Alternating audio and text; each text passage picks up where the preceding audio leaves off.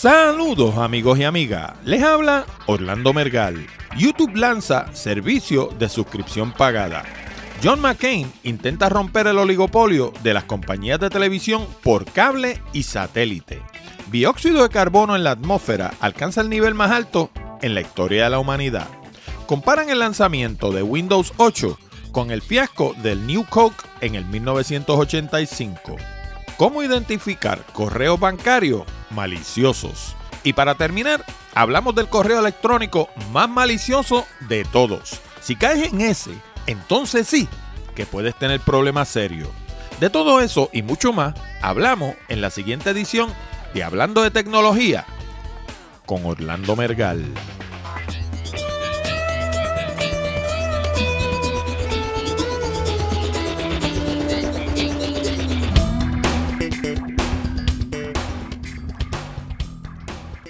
Saludos nuevamente amigos y amigas y bienvenido a una nueva edición de Hablando de Tecnología con este que les habla Orlando Mergal. Este programa llega a ustedes como una cortesía de Accurate Communications. Si necesitan servicios de comunicación de excelencia para su empresa, como redacción en inglés o en español, traducción, producción de video digital, colocación de subtítulos, fotografía digital, servicio de audio, páginas de internet, blogs o inclusive producir un programa como este, nos pueden llamar al 787-750-0000 para una consulta.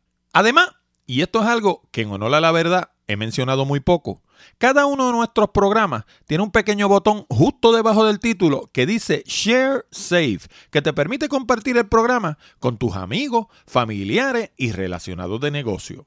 Si piensas que nuestro material es bueno y que le podría resultar interesante a otras personas, dale share y ayúdanos a multiplicar la audiencia de Hablando de Tecnología.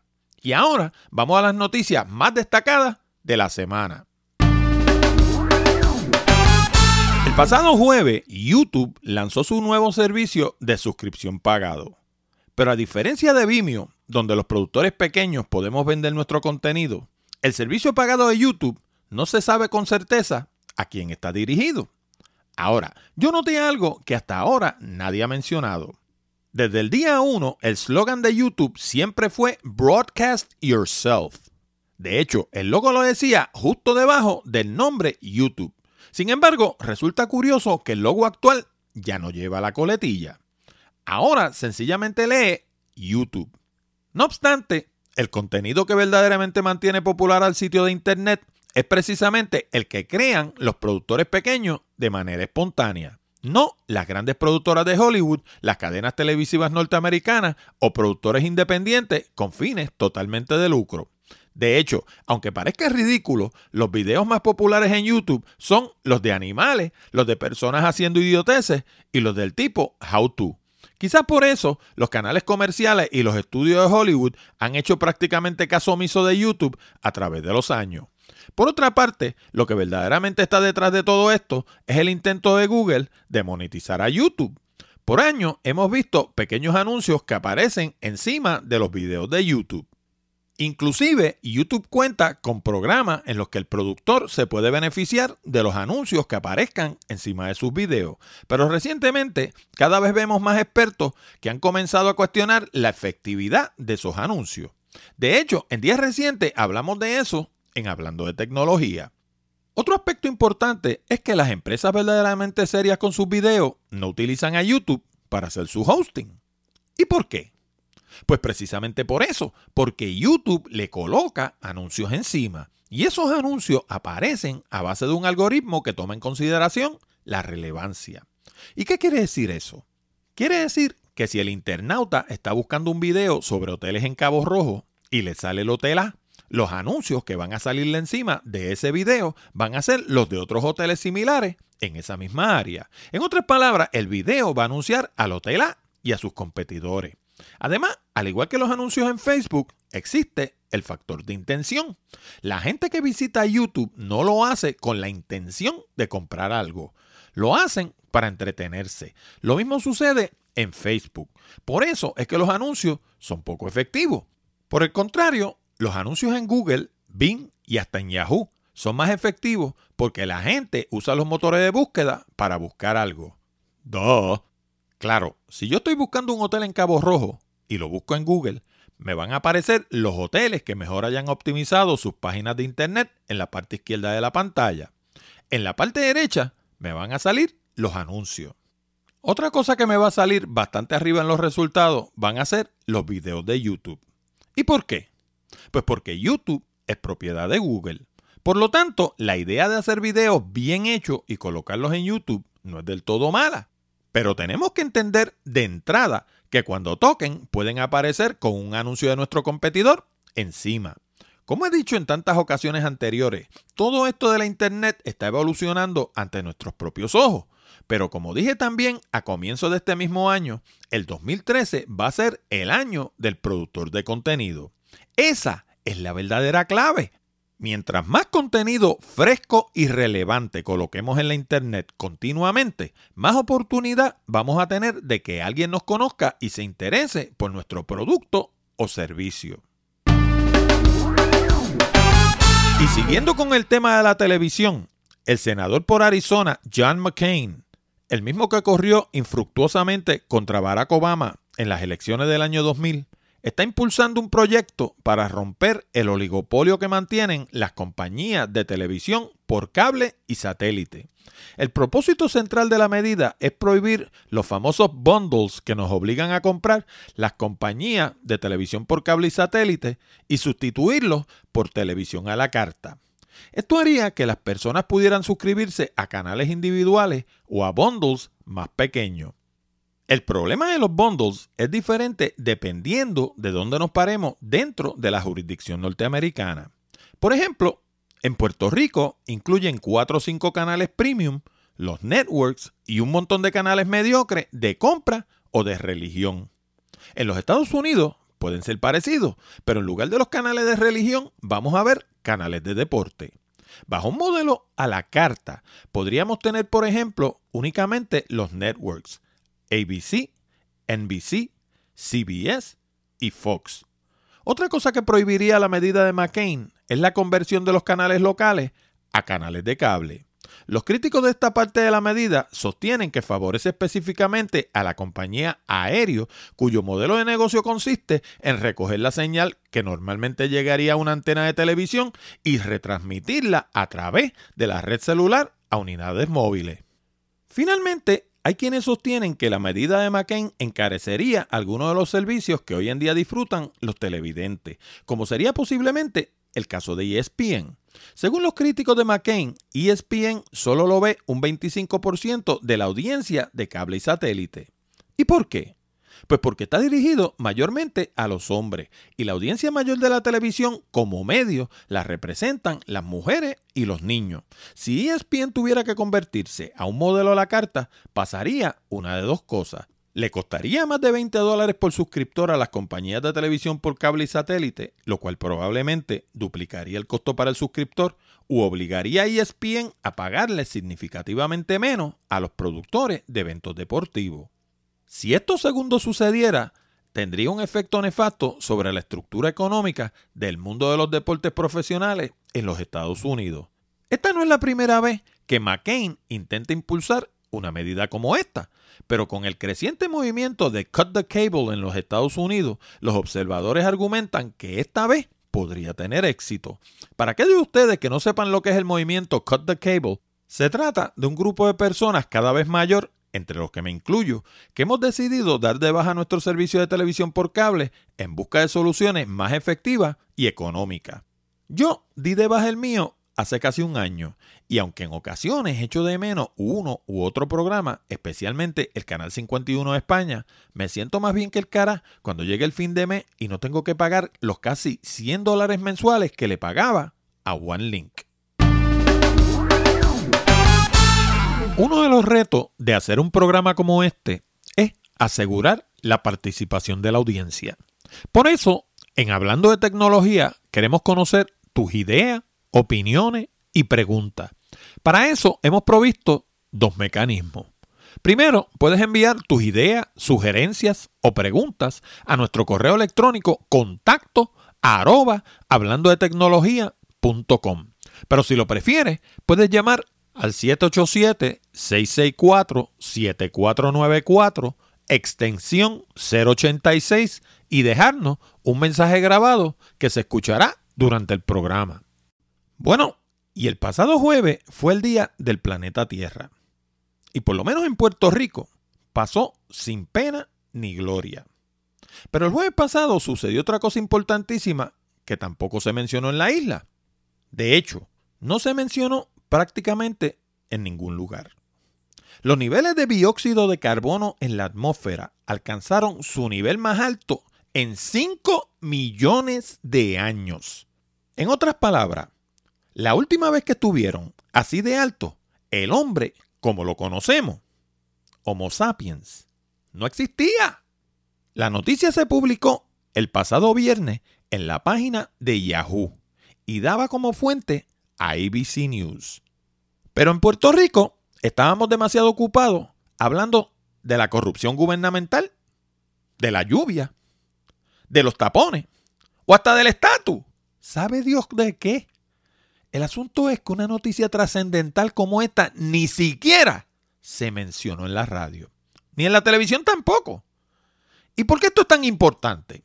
Pues porque el dióxido de carbono, comúnmente conocido como CO2, es el gas número uno responsable del efecto de invernadero, que a su vez causa lo que conocemos como el calentamiento global. ¿Y cómo es que lo causa? Pues resulta que el CO2 tiene el efecto de encerrar el calor dentro de la atmósfera. En otras palabras, actúa como un escudo invertido. Los rayos solares pasan a través de la atmósfera, chocan con la superficie de la Tierra y generan calor. Bajo circunstancias normales, ese calor se irradiaría nuevamente al espacio. Pero como el CO2 lo impide, el calor se queda encerrado en la atmósfera y tiene todo tipo de efectos nefastos sobre la naturaleza. Los científicos miden la presencia de CO2 en la atmósfera en partes por millón y han venido alertando del ascenso lento del CO2 desde comienzo de la revolución industrial a finales del siglo XVIII.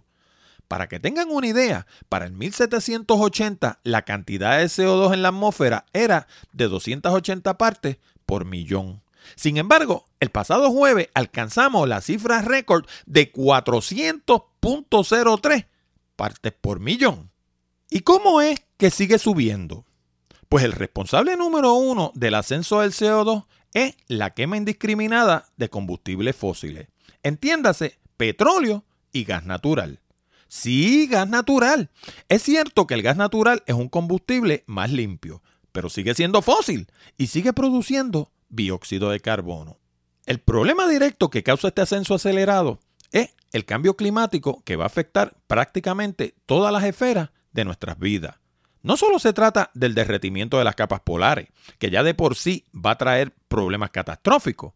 El ascenso de las temperaturas va a tener y ya está teniendo efectos directos sobre el clima, las corrientes de viento, la cadena alimentaria, en fin, sobre cada detalle de la vida sobre la faz de la Tierra. A los que quieran conocer más sobre los efectos nefastos que va a tener el cambio climático sobre todos los aspectos de nuestras vidas, les recomiendo un documental excelente narrado por Glenn Close titulado Home. Cuando vi este documental, sencillamente se me pusieron los pelos de punta. Y si desean comprarlo y cooperar con el programa, les estoy incluyendo un enlace de afiliado con Amazon en las notas del programa 0052 para que lo ordenen. Antes de seguir adelante, déjame hablarte un momento de los nuevos sitios en los que puedes encontrar hablando de tecnología. Desde comienzo del año he estado diciendo que hablando de tecnología está disponible en la popular plataforma Stitcher Radio, que agrega miles de podcasts de alrededor del mundo y los sirve a través de una aplicación gratuita al iPhone, la tableta iPad, los teléfonos Android, los teléfonos BlackBerry y los radios de los modelos más recientes de BMW, Mini, Ford y General Motors. Para acceder a Stitcher, visita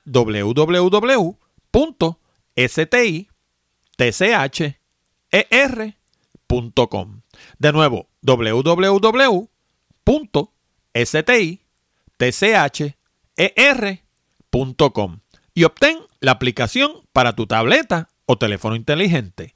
Pero ahora estamos en dos agregadores más Recientemente nos llegó noticia de que estamos en la popular plataforma TuneIn, que agrega sobre 70.000 estaciones de radio y podcast de todas las esquinas del planeta. La dirección es bien fácil, www.tunein.com. De nuevo, www.tunein.com.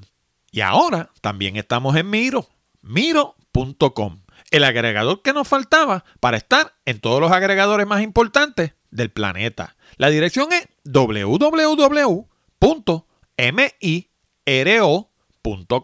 De nuevo, www.miro.com.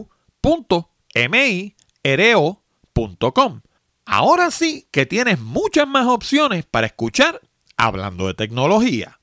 Bueno, y de hecho, las opciones siguen aumentando porque recientemente esta semana nos enteramos de que estamos en dos sitios más. Estamos ahora en el agregador de BlackBerry y también estamos en el agregador de Zoom. Zoom, sí señor, esa gente que están allá en el, en el otro lado de la muralla, la gente de Windows, pues los amigos que tengan teléfonos de sistema de Windows también nos pueden escuchar en su agregador particular. Y hablando de la gente de Microsoft, esta gente no parece estar viendo la luz al final del túnel con el fracaso de Windows 8. Y si acaso la ven, que tengan cuidado porque es posible que sea un tren. Resulta que un número cada vez mayor de críticos alrededor del mundo están comparando el fracaso de Windows 8 con el fiasco de New Coke en el 1985, que desencadenó en la reintroducción de la Coca-Cola Classic, la desaparición paulatina de New Coke y la eliminación del apellido Classic de manera lenta y soslayada. En el caso de Windows, el homólogo de la Coca-Cola Classic parece ser el anuncio por parte de Microsoft de que volverá a utilizar el botón de Start en la versión 8.1 de Windows que está por salir. En lo personal, yo no entiendo a esta gente de Microsoft. Y quizás sea porque siempre he sido usuario de Apple y en mi opinión Windows no es más que una copia barata del sistema de Apple. Pero ellos tenían un sistema estable, confiable y muy popular en Windows XP. Entonces, Apple sacó el sistema 10 y de momento XP comenzó a lucir anticuado, primitivo. Inclusive el comentarista de tecnología norteamericano Leo Laporte lo comparó en cuanto a aspecto con los juguetes de Fisher Price. ¿Y qué hicieron? Trataron de seguirle los pasos a Apple y sacaron Windows Vista, que era un sistema pesado, lento, lleno de bugs y con unas fallas de seguridad espantosas. ¿Y qué hizo Apple? Siguió mejorando su sistema 10 y creó un sistema totalmente separado y paralelo llamado iOS para sus dispositivos portátiles. Finalmente, Microsoft se dio por vencido y regresó a la mesa de dibujo y en el 2009 sacaron Windows 7, que hasta yo, como usuario de Apple, tuve que admitir que lucía bello. Entre sus virtudes estaba que utilizaba 64 bits, era liviano, estaba libre de box y era sumamente seguro. ¿Y por qué era tan bueno? Pues porque en gran medida lo reescribieron de punta a punta. Claro, Apple volvió a sorprenderlos cuando introdujo el iPad el 3 de abril del 2010. La tableta fue un éxito instantáneo y cogió al mercado por sorpresa. ¿Y por qué? Pues porque en el 2002 Microsoft había intentado introducir la tablet PC y fue un fracaso total. Claro, esta compañía no parece aprender de sus errores. Para la misma época en que Apple introdujo el iPad, entrevistaron a Steve Jobs sobre la posibilidad de crear una Macintosh con pantalla touch. La respuesta fue sencilla. Una pantalla touch sería ergonómicamente errónea. En otras palabras, a la gente se le cansaría el brazo de tanto levantarlo para tocar en una pantalla. En el caso de una tableta, la experiencia es distinta porque la mano está descansando sobre una mesa o la falda del usuario. Pero la gente de Microsoft, ni cortos ni perezosos, se han empeñado nuevamente en adaptar el sistema Windows para que funcione con su tableta Surface y con las computadoras regulares portátiles y de escritorio. El resultado ha sido que el Surface no se vende, las laptops no se venden y las ventas de desktop han colapsado. Y para colmo de males, nos trajeron la New Coke y eliminaron la Coca-Cola regular. Ahora es imposible comprar una máquina con Windows 7. ¿Y qué ha hecho el mercado? Pues no compran nada. Mientras tanto, las ventas de computadoras Macintosh son las únicas que van en ascenso. Inclusive hay gente montándole Ubuntu a sus PC y abandonando Windows por completo. Y la verdad es que la gente de Microsoft tiene un problema mucho más grande en las manos y ni siquiera se han dado cuenta. El problema de Microsoft es que como compañía están perdiendo relevancia. ¿Cuándo fue la última vez que escuchaste de grandes filas frente a Best Buy para comprar algo nuevo que saliera de Microsoft? Esta gente lleva demasiado tiempo tratando de imitar a Apple y lo que no entienden es que Apple es mucho mejor que ellos cuando de ser Apple se trata. La única manera de recobrar el lustre para Microsoft va a ser regresando a la mesa de dibujo y saliendo al mercado con productos verdaderamente innovadores y verdaderamente originales. Aquellos de ustedes que sepan un poco del sistema deben saber que en el fondo iOS y Sistema 10 son la misma cosa. Ambos corren sobre una base de Unix. Pero díganme, ¿en qué se parece iOS a Sistema 10? En nada. Cada uno está pensado para un uso distinto. Uno está pensado para el contacto dactilar y el otro está pensado para el mouse. Y eso nada más hace un mundo de diferencia. En este momento me gustaría hacer una pequeña pausa para recordarte algo bien importante. Hablando de tecnología, solo se transmite a través de la Internet. Así que tu opinión es importante. Si te gusta este programa y quieres que continúe, visita nuestra página en iTunes y añade tus comentarios en la sección de Rate This Podcast. Es bien fácil. Una vez estés en la aplicación de iTunes, todo lo que tienes que hacer es darle clic al botón que lee Podcast, escribir hablando de tecnología en la ventanilla de búsqueda que va a aparecer en la esquina superior derecha, hacer clic donde lee Rate This Podcast y escribir tu comentario. Si eres de las personas que escuchan el programa directamente en la página www hablando de todo lo que tienes que hacer es darle clic al botón que lee suscríbete en iTunes y te va a llevar al mismo sitio. Recuerda, tu recomendación es importante. Bueno, y la revista digital Tech News World publicó recientemente una entrada importantísima titulada Cómo identificar correos bancarios maliciosos.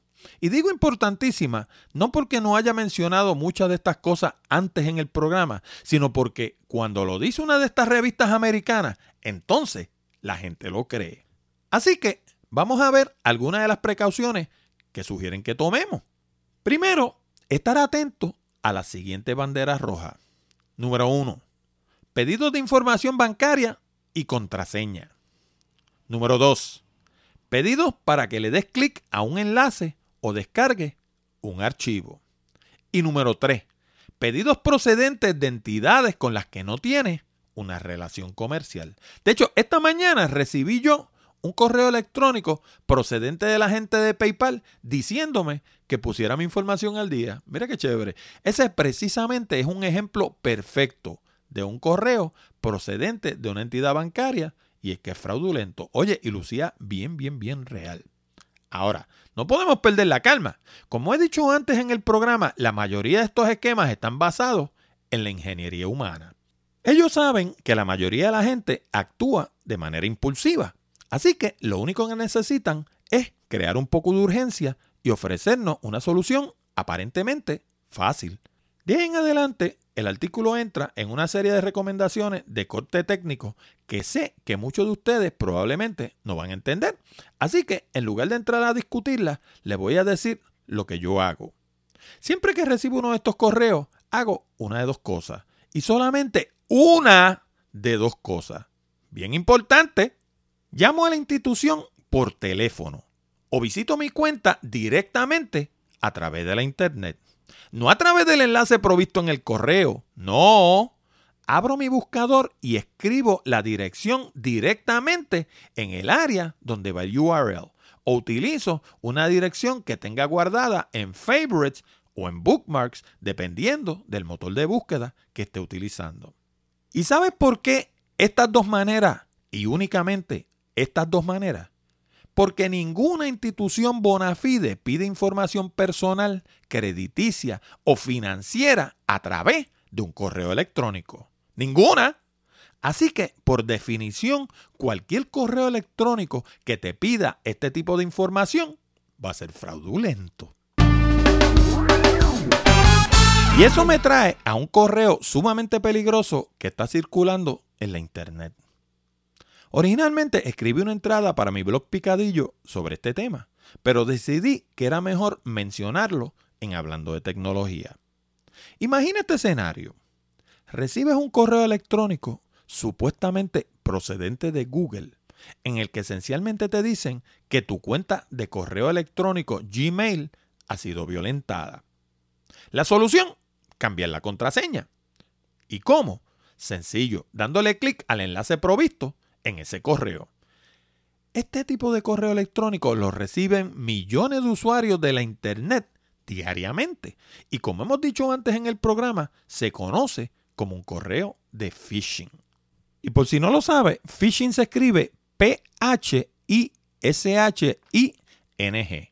Pero atención, antes de que diga, ya viene Melgar con lo del phishing otra vez, y te vayas de hablando de tecnología hasta la semana próxima, quiero que sepa que esta vez va a ser muy distinto. Y voy a tocar aspectos que no he tocado antes. Los correos de phishing que llegan diariamente de lugares como Amazon, American Express, FedEx, UPS, LinkedIn y hasta de las Naciones Unidas, generalmente tienen como objetivo instalar un virus en tu computadora y sumarla a algún spam bot. Eso en sí mismo es malo, pero es relativamente fácil de resolver. Todo lo que tienes que hacer es borrar el disco duro de tu máquina, instalar nuevamente todas las aplicaciones de una fuente confiable y comenzar de nuevo. Si quieres conocer más sobre este tema, puedes visitar mi blog Picadillo en www.picadilloblog.com y revisar el índice de entrada. Hay varias que hablan sobre los virus de computadora. Ahora, el caso con la contraseña de tu correo Google es infinitamente más serio. Déjame explicarte por qué. Google utiliza un sistema de contraseña universal que a primera vista parece conveniente pero a la larga es el que causa la pesadilla que te voy a contar. Una vez solicitas una cuenta de Gmail, la contraseña va a ser la misma para cualquier otro servicio que solicites con Google. Esto incluye Google Analytics, Google Maps, AdSense, AdWords, FeedBurner, Trends, Webmaster Tools, Keyword Tools, PageSpeed y Google Docs, entre otros. Todos estos servicios son excelentes, sobre todo si como yo te desempeñas en el mundo de los negocios, la tecnología y la Internet. Uno de los más populares es Google Docs, que recientemente se convirtió en Google Drive. Este servicio incluye un procesador de palabras, una hoja de trabajo electrónica y un programa de presentaciones. Básicamente es lo mismo que el Microsoft Office tradicional, con la diferencia de que trabaja a través de la nube. Además de estas tres aplicaciones, también existen Google Calendar y Google Contacts, que ofrecen la funcionalidad de agenda electrónica y libreta de contacto, respectivamente. Y esta última es la que puede convertirse en un dolor de cabeza inmenso. Fíjate lo que sucede. Cuando recibes el correo electrónico y le das clic al enlace, pasas a una página fraudulenta donde te piden tu contraseña actual y la contraseña nueva que vas a utilizar. Al hacker no le interesa tu contraseña nueva, porque en realidad esa no se va a grabar en ningún sitio.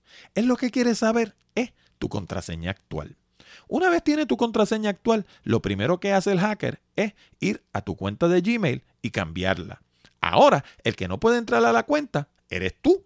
Lo segundo que hace es revisar tu programa de Google Contacts. ¿Y por qué? Pues porque la mayoría de la gente guarda la información sobre sus cuentas de banco y tarjeta de crédito ahí. ¿Y qué guardan? Pues aunque no lo crea, guardan su nombre de usuario, contraseña y hasta las contestaciones a las preguntas de seguridad que algunas instituciones le hacen para proporcionar seguridad adicional. Con esa información en mano, un hacker puede causarte un daño catastrófico. En el pasado he criticado el hecho de que a la gente le encantan los servicios gratuitos. Y sé que hay gente que piensan que mi único interés es mercadear mi servicio.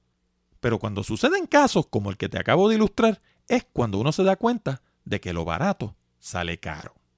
Déjame darte un ejemplo. Yo tengo varios dominios de Internet que no voy a enumerar para que no me acusen de estar vendiendo. Bajo cada uno de ellos tengo varias direcciones de correo electrónico. De hecho, en total son 51. Ahora, de todas estas direcciones hay una sola que es la que uso para mis cuentas de banco. Las demás las uso para distintos esfuerzos de corte comercial. Por lo tanto, un hacker tendría que pasar por el siguiente proceso antes de llegar a una de mis cuentas importante. Primero, tendría que engañarme con una de estas triquiñuelas de ingeniería humana. Eso no es imposible, pero créeme, en esto yo digo como el poeta español León Felipe, yo sé todos los cuentos. Segundo, aun cuando lograran adivinar cuál de todas mis cuentas de correo electrónico es la que utilizo para el banco, no sería fácil penetrarla. ¿Y por qué? Pues porque utilizo contraseñas fuertes de 25 caracteres que incluyen letras mayúsculas, minúsculas, números y símbolos. Y tercero, asumiendo que lograra penetrar mi cuenta de correo electrónico, no ganaría acceso a mi número de cuenta ni a mis contraseñas. ¿Y por qué? Pues porque mi directorio telefónico solo está en mi computador y en mis dispositivos portátiles. Además, no guardo los números de mis cuentas de banco en ese directorio. ¿Y cuál es la moraleja aquí? Pues es bien sencilla. Lo gratis y lo fácil resulta conveniente a corto plazo, pero a la larga termina metiéndonos en lío. Y para terminar, varias veces he mencionado en Hablando de Tecnología la aplicación One Password. Pues ¿sabes qué? En un caso como este, también va a salvarte el día. ¿Sabes por qué? porque te permite tener contraseñas fuertes individuales para todas tus cuentas y accederlas todas utilizando una sola contraseña fuerte. ¿Y qué es una contraseña fuerte?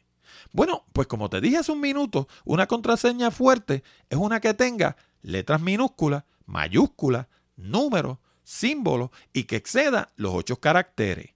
Las mías generalmente contienen 25. One Password está disponible para Windows, Macintosh, el iPod, el iPhone, el iPad y los teléfonos Android. Y lo mejor de todo es que todas las versiones utilizan criptografía militar de 40 bits. ¿Y qué quiere decir eso? Que ni siquiera las agencias más sofisticadas del gobierno federal son capaces de penetrarlo. Ahora, ninguna de estas tecnologías es antídoto para la estupidez. Tienes que precaver. O como digo en mi programa de la Internet en la Edad de Oro, tenemos que desarrollar una paranoia saludable. En estas cosas de la Internet tenemos que asumir que la otra parte es culpable hasta que pruebe lo contrario. Por eso, no habrá anejo, no descargues archivos, no le des clic a enlace, no proporciones información confidencial y no visites sitios en la Internet a menos que sepa a ciencia cierta con quién estás bregando.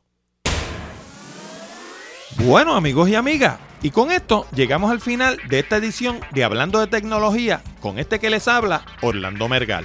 Les recordamos que pueden enviar sus preguntas, comentarios y sugerencias a la dirección de correo electrónico contacto arroba hablando de tecnología.com o llamar al 787-664-7494, extensión 086 y dejarnos un mensaje grabado. También les recuerdo que si desean mejorar su redacción y progresar más rápidamente en el ámbito profesional, les sugiero nuestro curso online titulado Redacción Eficaz. Con este programa de casi dos horas de duración en español, aprenderán todo lo que necesitan saber para escribir todo tipo de documentos comerciales y sobre todas las cosas, lograr resultados. También es un excelente recurso si piensan comenzar su propio blog.